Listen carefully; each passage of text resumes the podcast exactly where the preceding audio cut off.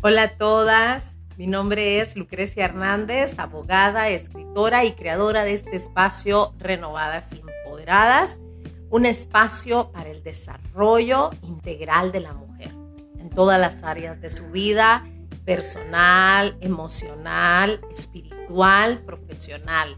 Es mi anhelo que las mujeres puedan crecer en todo sentido.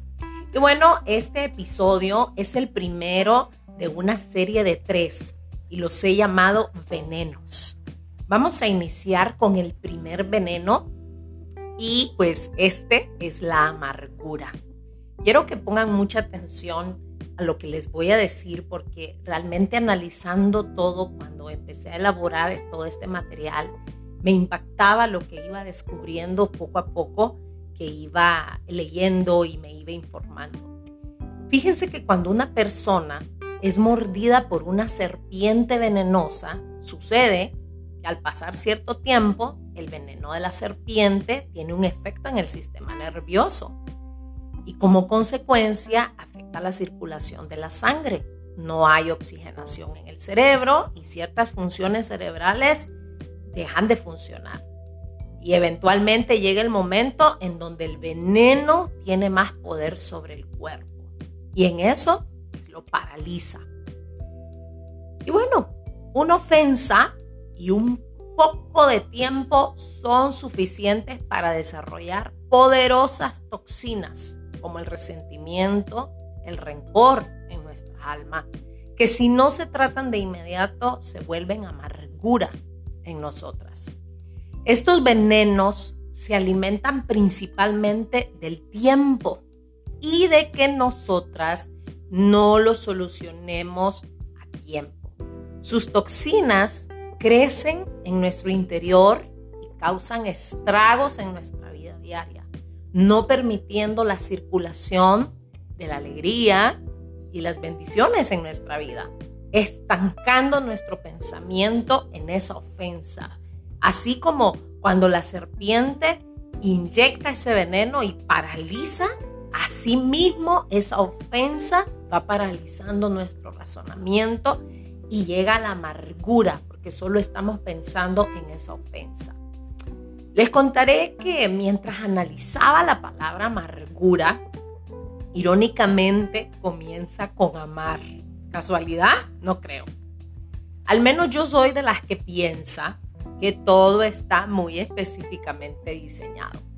Y aún en las palabras hay ciertos misterios sin resolver, que si indagamos podemos descubrirlos.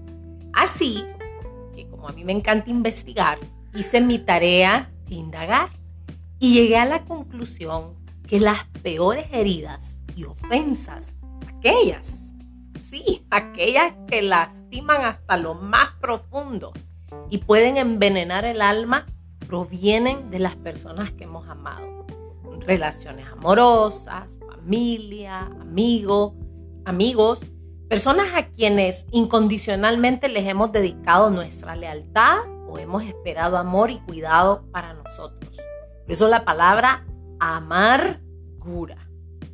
Pero bueno, el tema de discusión aquí no es la serpiente que introduce en nuestro cuerpo el veneno con su mordedura. Aceptémoslo. Esa serpiente ya hizo su parte y se fue. Y no le importa. O sea, si ustedes se fijan, pica y se va. Muerde y se va. Se desaparece. El objeto de atención aquí somos nosotras las mujeres, las que tenemos que de inmediato sacar ese veneno de nuestro ser. Hay ciertos síntomas que pueden indicarnos que estamos envenenadas con amargura.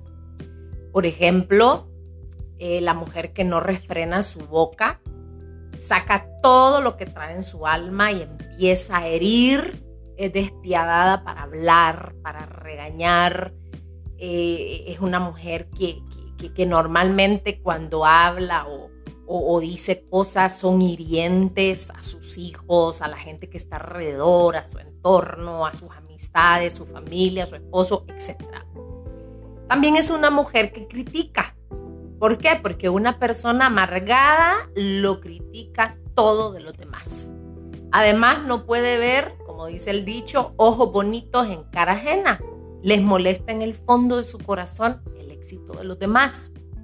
Otra cosa es que se queja todo el tiempo. Una persona amargada todo lo ve mal.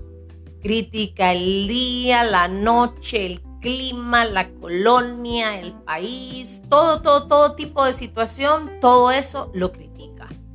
Otra cosa también, otra característica de una mujer que tiene amargura es que maldice. Maldecir es hablar mal en contra de alguien. Esto eh, es lo que una persona amargada hace cuando carga una cantidad de resentimiento en su corazón horrible, porque eh, una persona que maldice no puede bendecir. También normalmente son mujeres que pasan cansadas, malhumoradas, porque la amargura hace perder el ánimo. Eh, nada te hace sentirte contenta. Y, si tienes alegrías, son como, como rachas pasajeras, pero no es algo que se queda ahí. También otra cosa puedas analizar es que la amargura te provoca frustración, te hace llorar, sentirte triste y no orar. O sea, la amargura nos roba el, crecimiento espiritual, la conexión con Dios, nos la quita de un solo. Porque estamos enfocadas en la ofensa, en lo que pasó, en aquel dolor y dejamos de orar, dejamos de orar porque estamos molestas por esa situación. Otra de las cosas es que roba toda tu atención. Solo pasas pensando en la ofensa, en lo que te hicieron y, eso te va consumiendo de una forma horrible.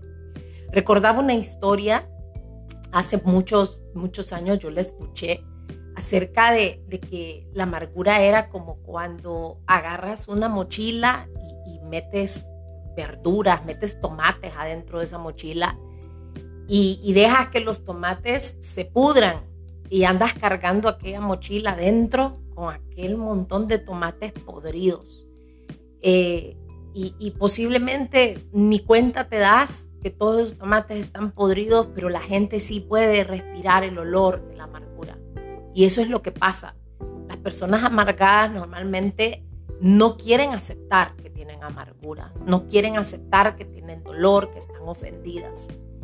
Eh, la amargura mujer, déjame decirte, y esto es muy serio, es una prisión que te, te va a envejecer, te va a estancar y, y hiere a la persona que la está sufriendo, o sea, te va a herir a ti, pero también tiene la habilidad de intoxicar a tu alrededor y termina envenenando a todo el que se te acerque. Todo, todo. Otro dato curioso acerca de la amargura es que la amargura es la mejor amiga de la soledad, que viene después a la vida de quien sufre, dejándola sola, porque nadie, nadie, nadie, nadie va a querer estar cerca de una persona amargada. Hoy quiero, para ya terminar este episodio, eh, decirte que quiero eh, finalizarlo con un versículo bíblico. La palabra de Dios nos dice en Hebreos 12:15, mirando bien que ninguno se aparte de la gracia de Dios, no sea que brotando alguna raíz de amargura os, os perturbe y por ella muchos sean contaminados. Y es que la inquietud por hacer este podcast surgió después de recordar esa palabra, sobre todo porque estamos eh, comenzando un año nuevo, un tiempo nuevo, y es mi anhelo que, como mujeres lo podamos comenzar de la mejor manera. Eh, yo te quiero decir, mujer que me estás escuchando, que si tienes alguno de estos síntomas de amargura, te quiero invitar a que hagas esta oración conmigo el día de hoy.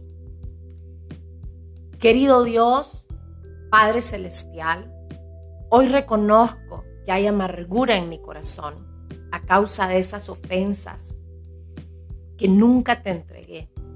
Hoy vengo delante de ti entregándotelas y decidiendo perdonar.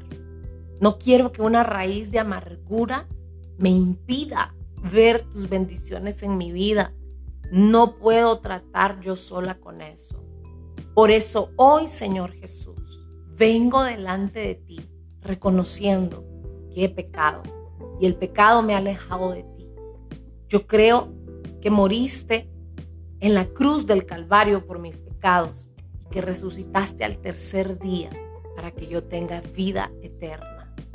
Hoy te confieso como mi único Señor y Salvador. Cambia mi vida, Señor. Restaura mi corazón. Libera mi alma de cadenas de tormento, amargura y opresión. Querida mujer, si hiciste esta oración conmigo, déjame decirte que vas a empezar un tiempo donde vas a ser confrontada y vas a tener que decidir soltar esa amargura, soltar esas ofensas para que puedas comenzar a vivir en paz, ya no viviendo en, en crítica, en cansancio, en queja, porque todo esto te lo provoca la amargura y la amargura está impidiendo que puedas ver a tu alrededor todas las bendiciones que Dios tiene para tu vida, para tu familia, para tu casa.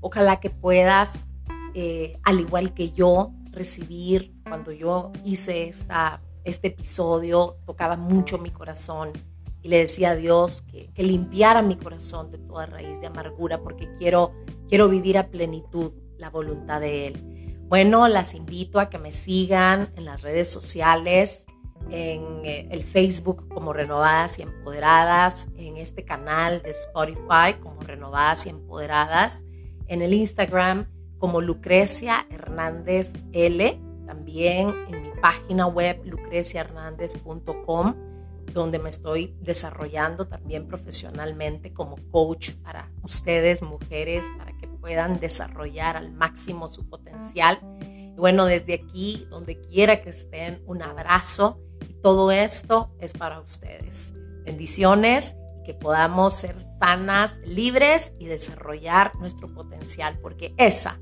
es la voluntad de Dios sobre nuestras vidas. Adiós.